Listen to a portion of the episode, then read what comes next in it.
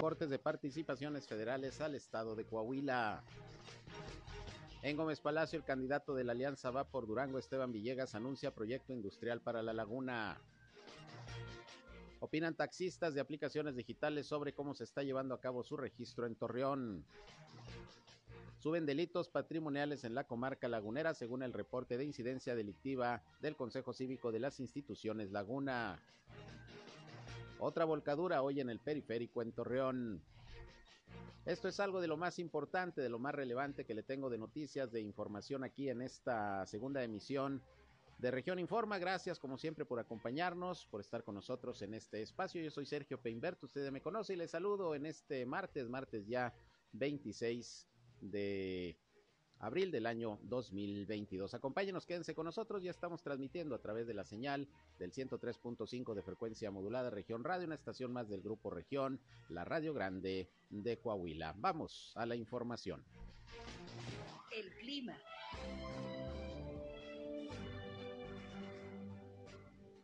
Sí, muy impresionante. No fueron vientos tan fuertes como en otras ocasiones. El viento fue de 49 kilómetros por hora. Sin embargo, bueno, sí traía un poquito más de polvo, tierra por la dirección de donde venía, del rumbo de, de Viesca, Coahuila, venía esta polvanera. Pues, traía un poquito más de, tierra, de arena. Y bueno, eh, velocidades de viento, repito, de los 49 kilómetros por hora. Y tuvimos una temperatura máxima de 39.8 grados centígrados. Hoy eh, amanecimos con una temperatura mínima de 18 grados centígrados. Espero que hoy por la tarde nuevamente tengamos temperaturas entre los 37 y 38 grados centígrados. La salvanera la ocasional sistema frontal de número 45. Que bueno, nada más nos refresca un poquito la mañana y ya por la tarde nuevamente calor. Y en las noches tenemos el 20% de posibilidad de precipitación menor a 5 milímetros. En algunos sectores de la comarca lagunera se alguna tormenta eléctrica con precipitaciones pudieron ser entre los 5 y 10 milímetros. Ayer solamente bien la comarca lagunera, bueno, parte de la comarca lagunera, algunos consideran la ciudad de Parras como como parte de la comarca lagunera, por allá estuvo precipitando un poquito, incluso tuvieron por allá la presencia de granizo. El clima.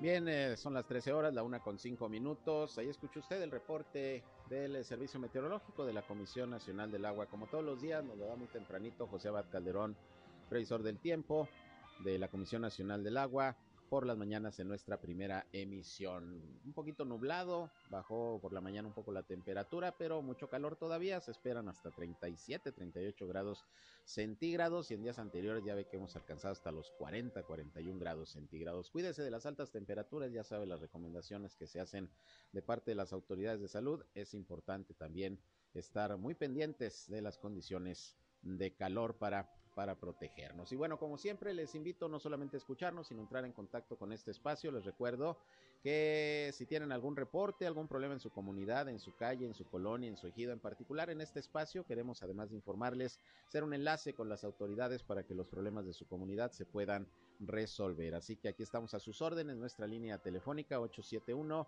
713-8867, 871-713-8867. Nos pueden llamar o nos pueden también mandar mensajes de WhatsApp como ustedes gusten. Estamos también en redes sociales y medios digitales. Nos pueden seguir en Facebook y en Instagram en región 103.5 Laguna. Ya estamos transmitiendo en vivo y en directo por Facebook Live. Un saludo a quienes ya nos siguen a través de esta red social que se están sumando a la transmisión. Y ya saben, yo estoy en Sergio Peinber Noticias, en Facebook, en Twitter, en YouTube, en Instagram y en sergiopeinber.com, mi portal web de información que les invito a visitar. Ahí estamos, como siempre, listos para informarles. Y bueno, vámonos con lo más importante hasta este momento en las noticias.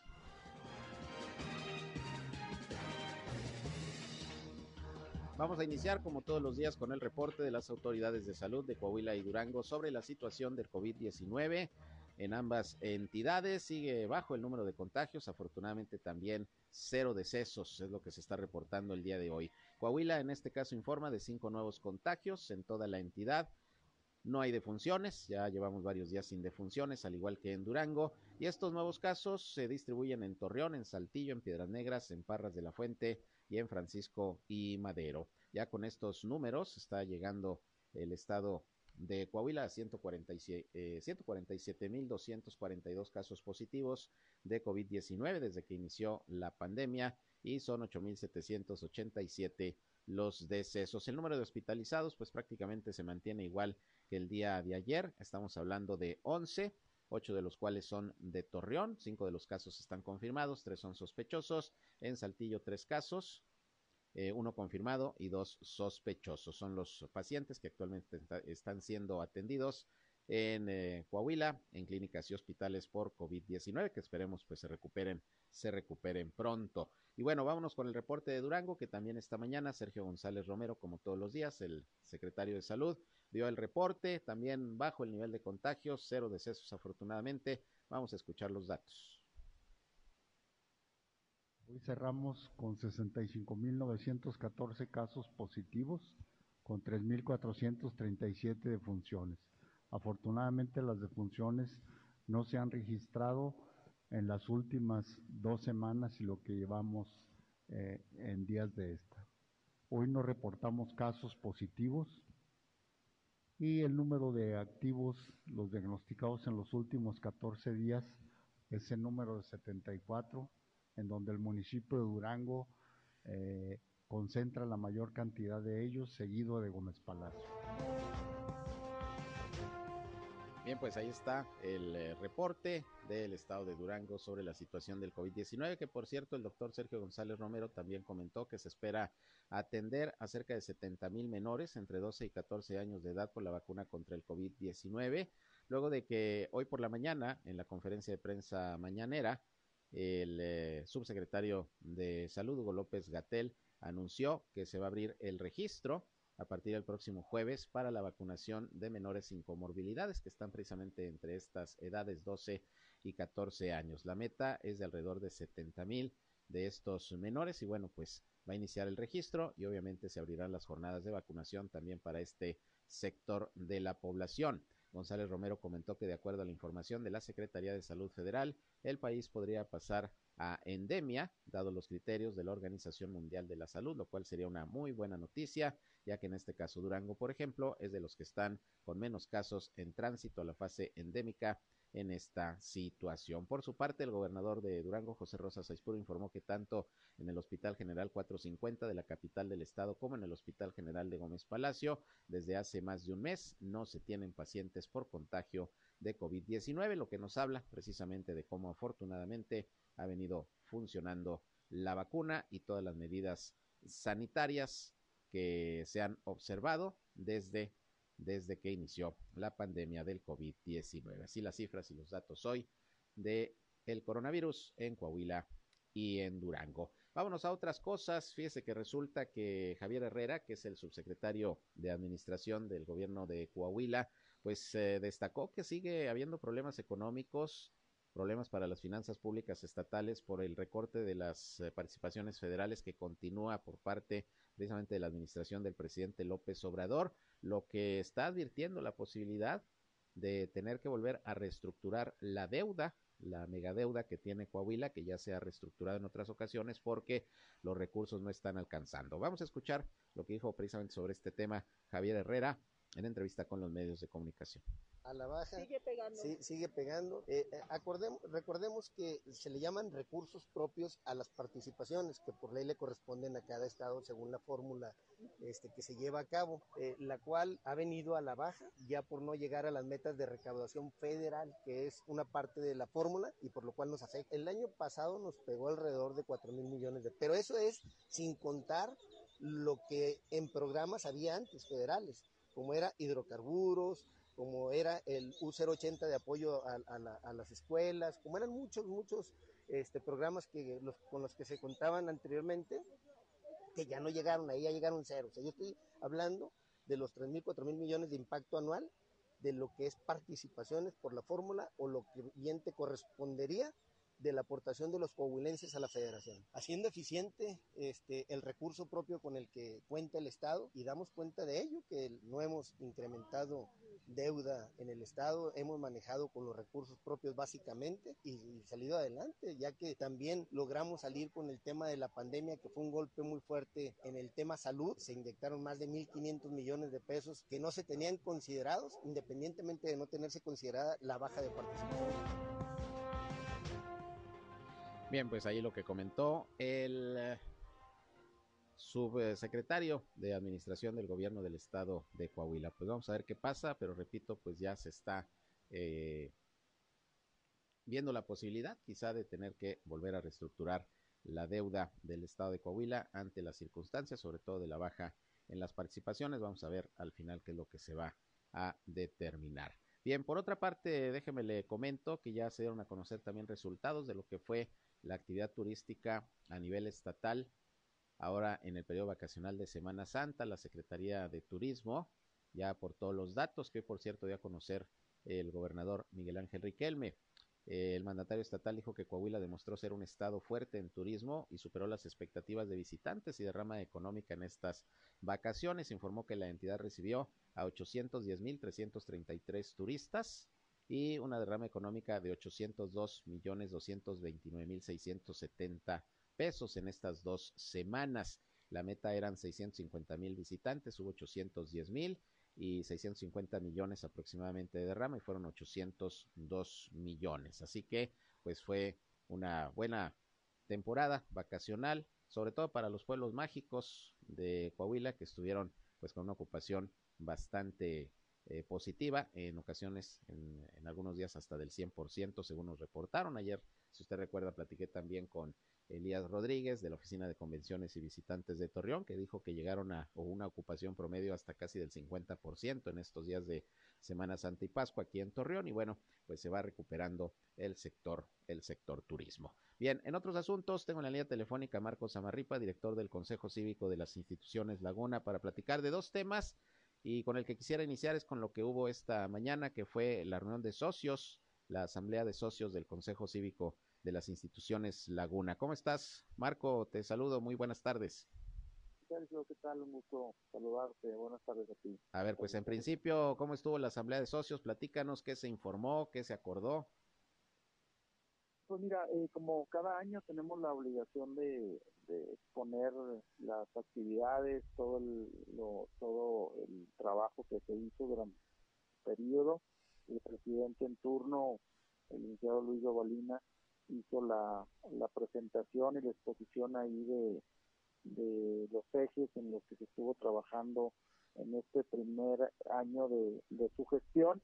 Pues obviamente destacan los informes de, de incidencia delictiva, las reuniones plenarias de la Mesa Ciudadana de Seguridad y, Justicia, los proyectos que tenemos anticorrupción, el caso del Observatorio de, la Laguna y algunos nuevos proyectos que por ahí se, se aprobaron, entre los que destaca el índice de riesgo de, de corrupción eh, en las contrataciones públicas municipales, los rallies Caregua, que son estos ejercicios de fiscalización por parte de, alumnos de las principales universidades aquí de, la región y algunas otras publicaciones han sido relacionadas al tema de, salud, de los congresos y también de las finanzas públicas que nos han pedido mucho que exploremos en los municipios como San Pedro, Francisco y Madero.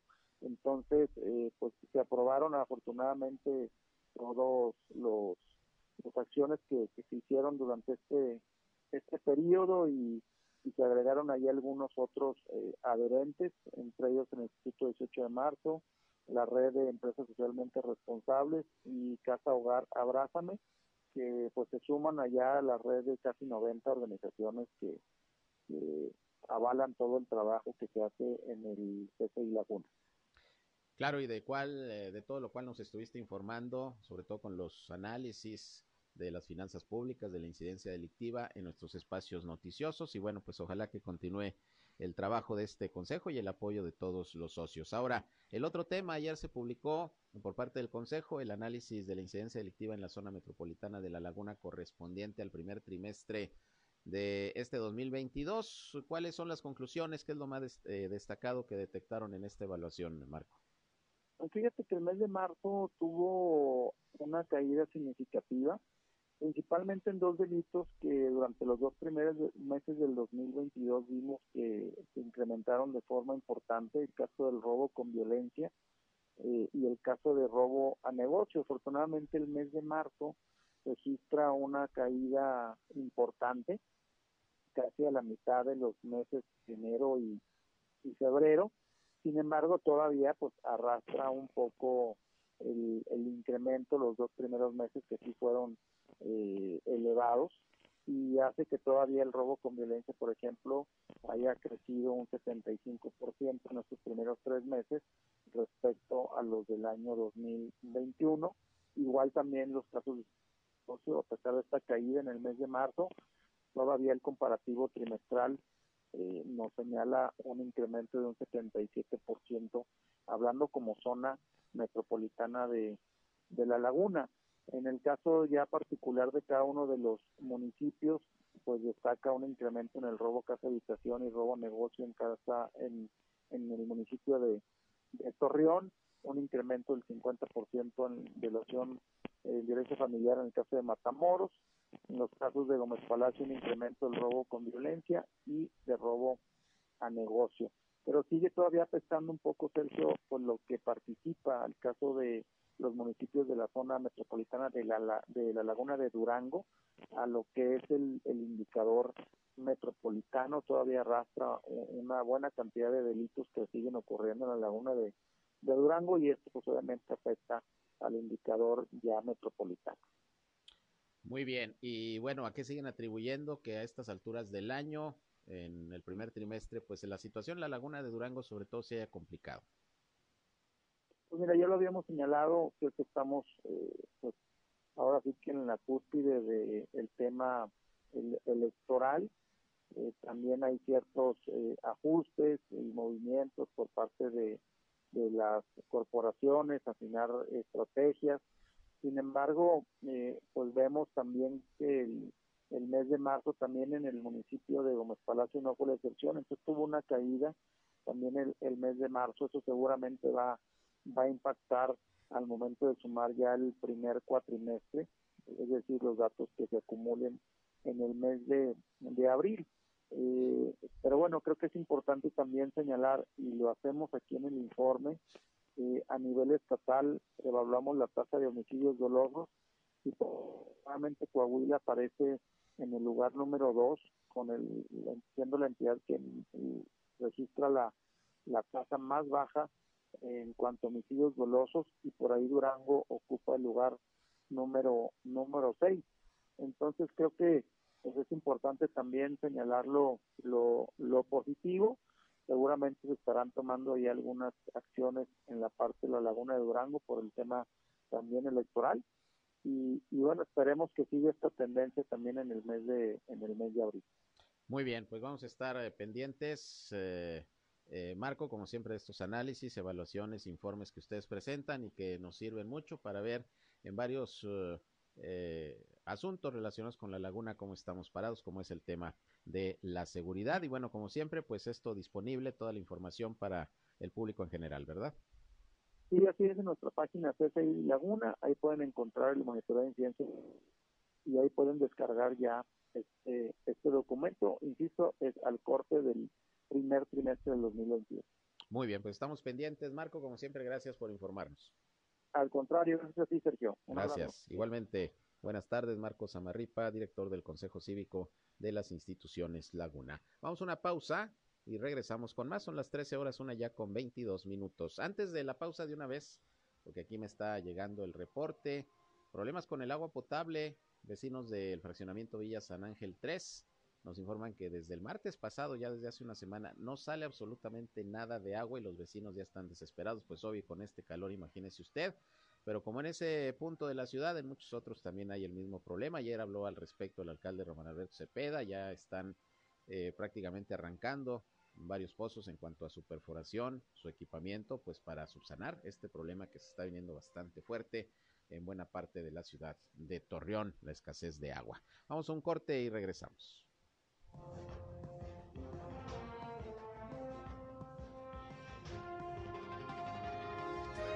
Región Informa. Ya volvemos. Al aire, región 103.5. Continuamos en región Informa.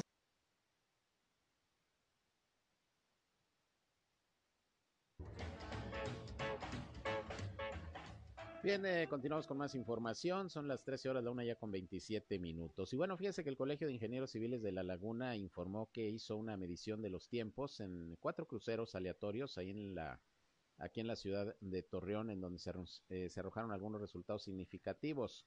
El presidente de este colegio, Daniel de la Garza, explicó que los tiempos se tomaron antes del inicio de los trabajos de la obra de cuatro caminos de este distribuidor vial o sistema vial, como se le quiera llamar y en igualdad, de, en igualdad de condiciones, es decir, a la misma hora en cada crucero. Y el tiempo de mayor espera para atravesar un crucero es el de periférico y el puente del campesino, que es de casi 15 minutos, con cuatro ciclos de espera de semáforos. Posteriormente viene el diagonal Reforma y Avenida Juárez, más de 12 minutos, igualmente con cuatro ciclos de espera, es decir, hay que esperar cuatro semáforos para poder pasar. El de periférico y carretera Santa Fe, con más de 16 minutos de espera pero el de Cuatro Caminos es apenas de cinco minutos con dos ciclos de espera, es decir, que de todos los puntos que se midieron los tiempos eh, para que puedan pasar los semáforos, los vehículos, donde se hace menos tiempo es en el crucero de Cuatro Caminos, donde se va a llevar a cabo precisamente esta obra del sistema vial eh, de ese punto de la ciudad, por lo que dijo el presidente del Colegio de Ingenieros Civiles, es conveniente mencionar que con la misma cantidad del monto de inversión del crucero Cuatro Caminos se lograría invertir mil kilómetros de la red de agua potable, por ejemplo. Realmente se pregunta, ¿están los proyectos integrales ejecutivos que avalen que estas obras son las que verdaderamente requiere la ciudadanía? Bueno, pues habrá que preguntarle al gobierno del estado, que es el que proyectó esta obra, pero por lo menos, dice el Colegio de Ingenieros, había que evaluar si realmente es muy necesaria, porque de los cruceros medidos, el menos problemático es el de Cuatro Caminos. Obviamente debe haber sido la medición en horas pico. Y sí, evidentemente estos cruceros que, menciono, que fueron donde se hicieron las mediciones, son bastante problemáticos y tiempos de espera bastante largos para poder, para poder pasar eh, en esos puntos en un vehículo. Pero bueno, hablando de este tema, eh, Miguel Algara Costa, que es secretario de Infraestructura del Gobierno del Estado de Coahuila, informó que cada semana se va a estar dando un reporte de la cronología de cómo va el anteproyecto, el proyecto ejecutivo y todo el concurso de las obras del sistema vial Cuatro Caminos, que va a representar una inversión de 510 millones de pesos. Como se recordará, pues ahora en los lunes que se lleve a cabo la reunión del subcomité de salud, se va a integrar también una mesa para informar de cómo va el avance de la obra del sistema vial Cuatro Caminos. Así lo informó y lo dispuso el gobernador Miguel Ángel Riquelme. Y bueno, comentó el funcionario que una vez que dio el arranque, la construcción de esta obra y con el fin de que las distintas dependencias, compañías de servicios públicas y, privadas valoren pues eh, todo lo que tiene que ver con el proyecto, se va a estar informando puntualmente y además se va a poner en funcionamiento una página de internet, eh, dijo ayer que en las próximas 72 horas para consultar el avance de la obra. Así que eso es lo que dijo el secretario de Infraestructura, pero interesante esto que que menciona el presidente del Colegio de Ingenieros Civiles de eh, que hay que valorar si realmente ese crucero realmente es el más conflictivo, el que requiere una inversión importante, u otros donde, pues cuando menos de acuerdo a las mediciones, se tardan más los vehículos en pasar. En fin, pues vamos a estar pendientes, son opiniones, son puntos de vista, son análisis. Vamos a ver la autoridad que dice al respecto. Pero bueno, hablando de cuestiones viales, fíjese que mi compañero Víctor Barrón estuvo platicando con eh, líderes de, taxis, sobre todo los que se mueven a través de aplicaciones digitales.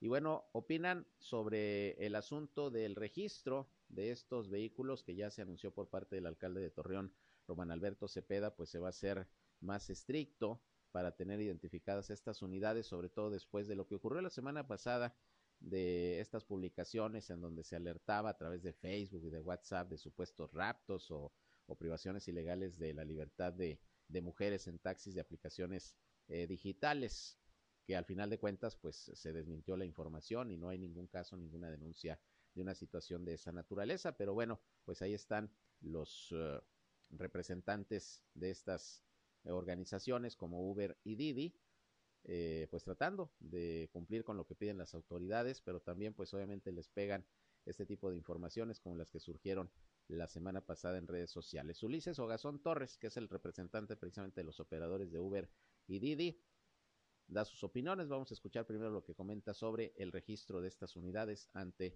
la autoridad.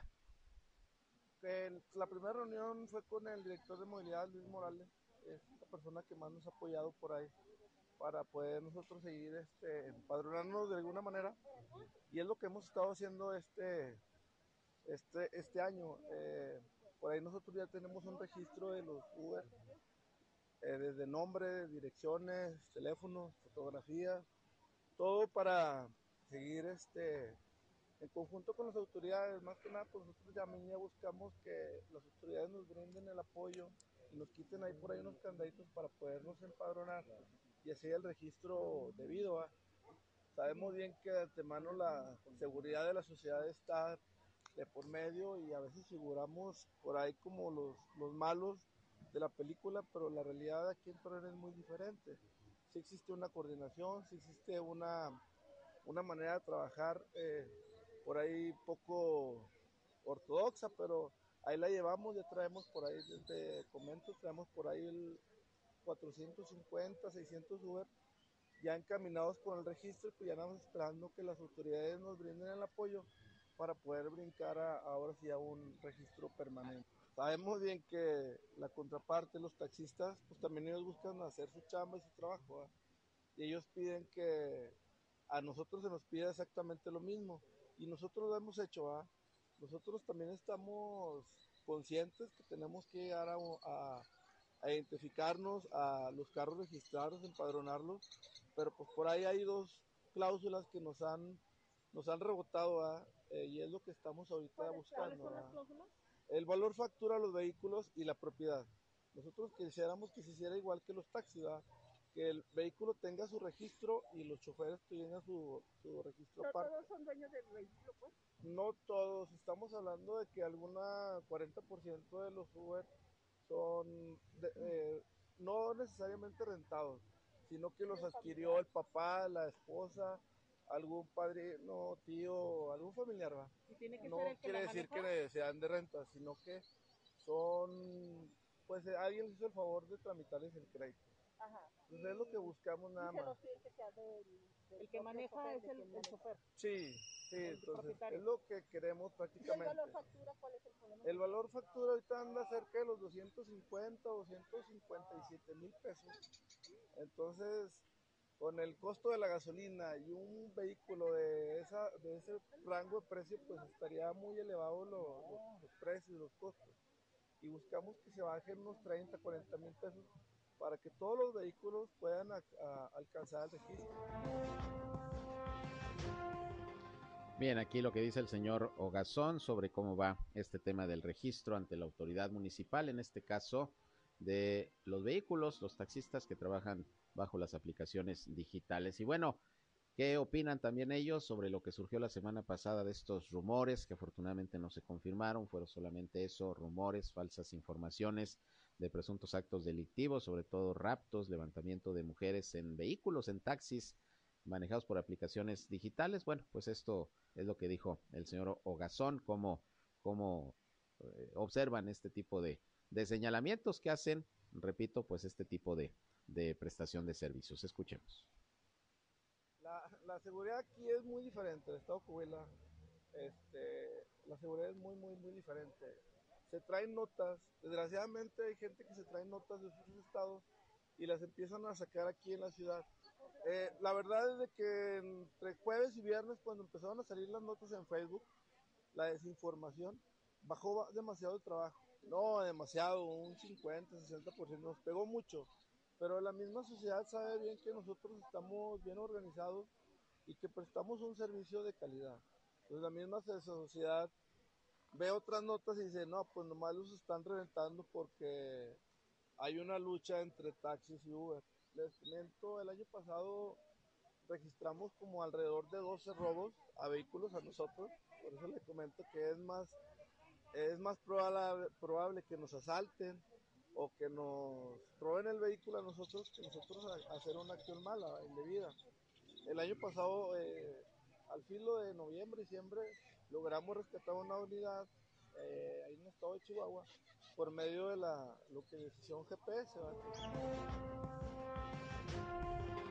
Pues ahí tiene el impacto de este tipo de informaciones que luego surgen a través de las redes sociales. Casi el 60% del trabajo se les cayó la semana pasada con estos eh, reportes supuestos de delitos cometidos a través de estos eh, vehículos, lo cual, repito, pues las autoridades no confirmaron absolutamente nada, no había denuncias ni casos que se hubieran reportado, por eso mucho cuidado con el tema del manejo de las redes sociales, sobre todo cuando son asuntos delicados como este que se trató la semana pasada. Y por cierto, hablando del transporte, Rodrigo Muñoz Montejano, que es director precisamente de la Dirección de Autotransporte de Torreón, dijo que continúa permanente la revisión de las unidades para verificar que tengan su documentación en regla y que estén en buenas condiciones físicas. Informó que empezaron la inspección en el primer cuadro de la ciudad, revisando las condiciones de los taxis, y el fin de semana pasado fue precisamente cuando se llevó a cabo esta eh, revisión a 100 unidades, de las cuales 20 eh, tuvieron que ser infraccionadas y un vehículo incluso se llevó al corralón. Eh, perdón, es una revisión, dijo que es de rutina en la que se busca que se cumplan los lineamientos de mejora en el servicio para el usuario, por lo que hizo el apercibimiento a los choferes que tienen vehículos con golpes, con golpes por colisión, deterioro, partes de diferente color que no sea el amarillo reglamentado para el servicio y demás daños, para que hagan los arreglos necesarios, porque los vehículos tienen que andar en buenas condiciones. También solicitaron a los choferes, los inspectores que solicitar, que presentaran su documentación en regla, la tarjeta de circulación, la eh, póliza de seguro, todo con el fin de abonar a la seguridad del usuario y presentar un servicio con buena imagen. Así que también estas acciones de revisión del transporte público se están llevando a cabo eh, permanentemente aquí en la ciudad de Torreón por parte de la Dirección de Autotransporte. Y bueno, por cierto, también hablando de temas viales, hubo varios accidentes aquí en la comarca lagunera, accidentes vehiculares, que luego de la pausa le comento algunos de ellos. También hablaremos de cómo van las campañas allá en la laguna de Durango. Hoy estuvo Esteban Villegas, candidato de la Alianza Va por Durango en Gómez Palacio, a visitar Lerdo, por ahí estuvo acompañado de la candidata a la alcaldía también Leticia Herrera. Hizo anuncios importantes sobre esto y más les tengo información luego de la pausa. Son las 13 horas, la una con 40 minutos. Sigan con nosotros aquí en Región Informa y llámenos 871-713-8867 o mándenos mensajes de WhatsApp. También con mucho gusto los recibimos.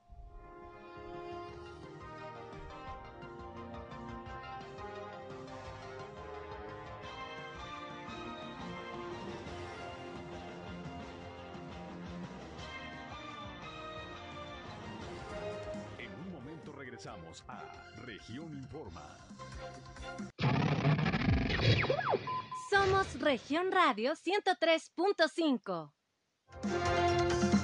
Regresamos a Región Informa. Una con 46 minutos, muy rock and rolleros el día de hoy aquí con Chubby Checker. Excelente melodía. La más famosa, ¿no?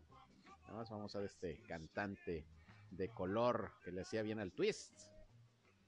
Ahí está, para relajarnos un poquito con música aquí en este espacio en donde le seguimos informando. Fíjese que le decía hace un rato que hubo varios accidentes registrados desde ayer por la noche, esta mañana también. Uno de los más fuertes se presentó hoy por ahí de las 8 horas de este martes, un vehículo que, que terminó volcado, luego de ser impactado por otro. Esto fue en el puente de Valle Verde, en el periférico aquí de Torreón. Afortunadamente no hubo lesionados de gravedad. Los hechos ocurrieron cuando el conductor de un automóvil color rojo circulaba por el periférico a la altura del puente, que ya le comento, y impactó este vehículo otra unidad. Al recibir el golpe, el conductor perdió el control y terminó eh, volcado con las llantas pues prácticamente hacia arriba. Acudieron los cuerpos de rescate, atendieron a los ocupantes del vehículo. Afortunadamente, repito, solo fue el susto, no hubo lesionados de gravedad, algunos golpes nada más, pero pues ya sabe usted, se detuvo ahí un buen rato el tráfico por el periférico debido, debido a, este, a este accidente. Y luego también un menor de 15 años de edad que conducía una retroexcavadora. ¿Quién le suelta a un menor de 15 años de edad una retroexcavadora? Imagínese usted. Bueno, pues este menor provocó un accidente vial en la colonia Miguel de la Madrid en Gómez Palacio que dejó como saldo una persona lesionada. Esto ocurrió ayer por la noche. Bueno, por la tarde noche, casi a las 8, en el Boulevard Jabonoso a la altura de la Avenida del Castillo. El joven fue identificado como Dylan Alberto, de 15 años de edad, quien conducía una máquina Caterpillar modelo 2007 color amarillo, una retroexcavadora. Imagínense usted, un chavito de 15 años, le soltaron la retroexcavadora obviamente pues provocó este accidente.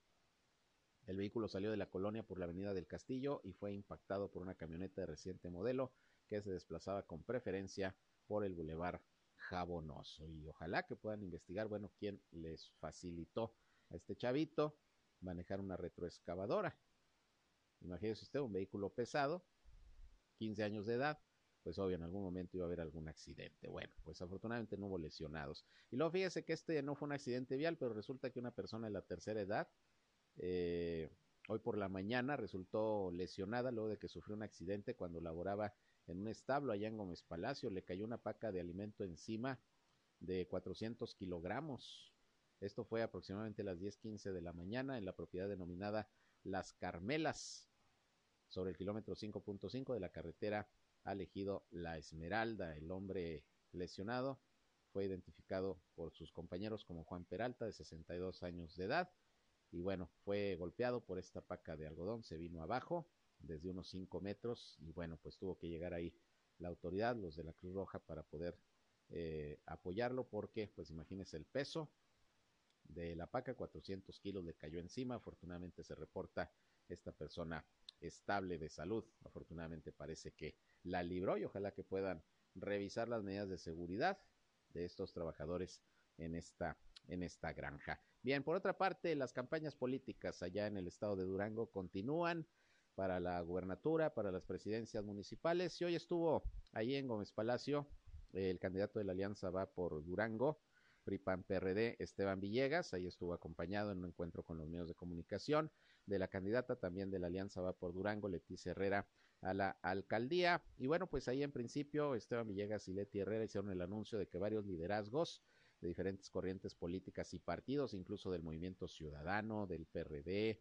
de, de Morena, pues se sumaron, se sumaron a su proyecto. Hay que recordar que la semana pasada hizo un anuncio similar, pero en Lerdo, Esteban Villegas, quien dice que, bueno, poco a poco a su campaña, a su proyecto se han eh, venido sumando liderazgos, personalidades de la política que están creyendo en, eh, en su proyecto de gobierno que está planteando a la ciudadanía en esta campaña política. Y bueno, ahí habló de algunos otros temas Esteban Villegas y destacó que ya está próximo a anunciar un proyecto de desarrollo industrial y de promoción turística y cinematográfica para Durango y sobre todo para la comarca lagunera, para lo que se estará coordinando, dijo, muy estrechamente con la candidata a la alcaldesa Leticia Herrera. Vamos a escuchar lo que dijo al respecto Esteban Villegas. Voy a estar muy presente siempre aquí en la comarca lagunera y pronto, el día de ayer presentamos en la capital un proyecto que va en varios ejes en el tema económico, pero presentamos nada más dos de ellos. Uno que tiene que ver con el tema de turismo y de cinematografía. Y en estos días nos vamos a poner de acuerdo, Leti y porque aquí en Gómez Palacio queremos presentar un proyecto de infraestructura, pero también un proyecto industrial, porque no es solamente el mensaje de poder decir que le vamos a regresar el brillo a la laguna, queremos hacerlo en los hechos y por supuesto vamos a tocar el tema del campo. Yo soy de campo, yo soy de San Juan del Río, ustedes lo saben, y está completamente abandonado. La verdad que eh, nos sentimos tristes, pero así está. Yo les decía ayer en el foro, a ver, a partir del 2018 que cambió la política, cambiaron también las prioridades del gobierno federal. Y algunos podrán decir que está bien y otros podrán decir que está mal, pero no va a cambiar el modelo de aquí al 24 el modelo va a seguir siendo el mismo. Entonces nosotros somos los que tenemos que hacer cosas distintas porque no nos podemos quedar en la misma inercia. Bien, pues ahí parte de lo que comentó el candidato a la gubernatura del estado de Durango por la alianza PRI-PAN-PRD, Esteban Villegas, que dijo que hoy estaría también allá en el municipio de Lerdo y bueno, pues actividades de campaña que se van desarrollando, pues en este caso un mes ya de actividad proselitista ya prácticamente estamos terminando el mes de abril, falta mayo, las elecciones son el 5 de junio, en donde pues ojalá que la ciudadanía duranguense acuda a las urnas. Y hablando de Durango, pues ayer también hubo regreso a las clases presenciales, al igual que en Coahuila y prácticamente en todo el país. Ya no hubo necesidad de esperar algunos días, una semana por lo menos, para ver cómo estaba la situación de los contagios después del periodo vacacional, como ocurrió cuando terminó el periodo vacacional decembrino, no regresaron inmediatamente los uh, alumnos, las alumnas a las escuelas de educación básica principalmente, se esperaron una semana pues para ver si no había cuestión de contagios, ese tipo de situaciones. Ante la baja incidencia de contagios, de decesos de hospitalización, pues las autoridades determinaron que pues ya podían regresar los estudiantes a, a, las aulas sin mayor problema y bueno, efectivamente todo ha transcurrido sin, sin mayor inconveniente. Y en el estado de Durango, precisamente la Subsecretaría de Educación Pública en la comarca lagunera informó que se eh, reincorporaron el día de ayer 172 mil alumnos de educación básica luego del periodo vacacional de Semana Santa. Los alumnos pertenecen a 1.206 escuelas de los 11 municipios de la Laguna de Durango. Reanudaron sus labores 11.000 maestras y maestros y 4.000 trabajadores administrativos y de apoyo. La Subsecretaría de Educación señala que no se bajará la guardia en los planteles educativos y se, se seguirán implementando medidas preventivas como lavado de manos, uso de cubrebocas, uso de gel antibacterial, sana distancia y todo lo necesario para evitar brotes de COVID-19. Esto mientras no se decida otra cosa, porque hay que recordar que ayer el secretario de Salud, Sergio González Romero, en Durango, pues comentó que se va a evaluar en la próxima reunión del Consejo eh, de Seguridad en materia de salud del Estado, donde confluyen las autoridades sanitarias, los alcaldes, alcaldesas, etcétera. Se va a analizar si ya es posible pues levantar algunas restricciones como el uso del cubrebocas en espacios uh, abiertos, en algunos estados, incluso como Nuevo León, ya se determinó que se retire el uso del cubrebocas en los espacios cerrados, de manera obviamente voluntaria, pero ya, ya no será obligatorio. Eh, en la Ciudad de México, por ejemplo, ya, ya se van a poder quitar los filtros sanitarios a las entradas de los centros comerciales, de todos los espacios eh, públicos. No será necesaria la toma de temperatura, ni siquiera tener gel antibacterial ni tapete eh, sanitizante. Es decir, poco a poco se van levantando las restricciones y en el caso de Durango, bueno, pues todavía no se toma ninguna decisión al respecto. Vamos a ver qué se decide en la próxima reunión del subcomité, o más bien dicho, del comité en seguridad en materia de salud allá en Durango. Vamos a estar pendientes. Y finalmente les comento que, bueno, pues sigue la labor de concientización y de información por parte del área de cultura del CIMAS Torreón en las escuelas, están yendo con los chiquitines, con los chavitos, con las chavitas, pues hablarles de la importancia de cuidar eh, el medio ambiente y sobre todo el agua, de manera que hoy personal, precisamente el área de cultura del agua de Cimas, visitó la escuela Lázaro Cárdenas y 30 niños fueron instruidos precisamente sobre el cuidado del agua y el consumo inteligente. Esto lo está desarrollando Cimas a través del área de cultura del agua junto con la Profeco. Así que pues esta labor será permanente. La idea es concientizar a los niños, a los jóvenes de la necesidad de cuidar el agua, más en estas temporadas en donde ya sabe, pues hay escasez en algunos sectores de Torreón y las temperaturas están muy elevadas. Así que, pues buen trabajo que está realizando por esa parte eh, en el área de cultura del agua del CIMAS Torreón, que están realizando pues un trabajo permanente de información y de concientización.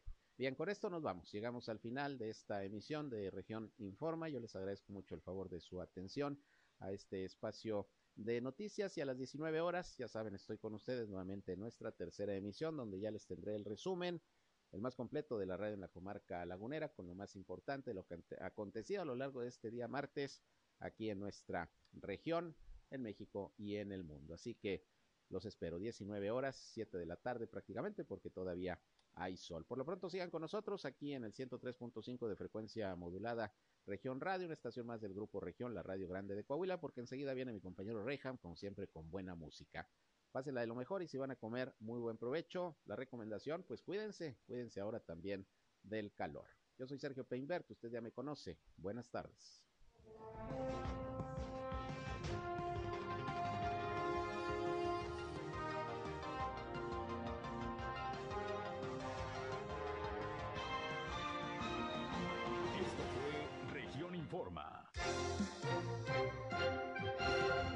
Está al tanto de los acontecimientos más relevantes. Lo esperamos en la próxima emisión.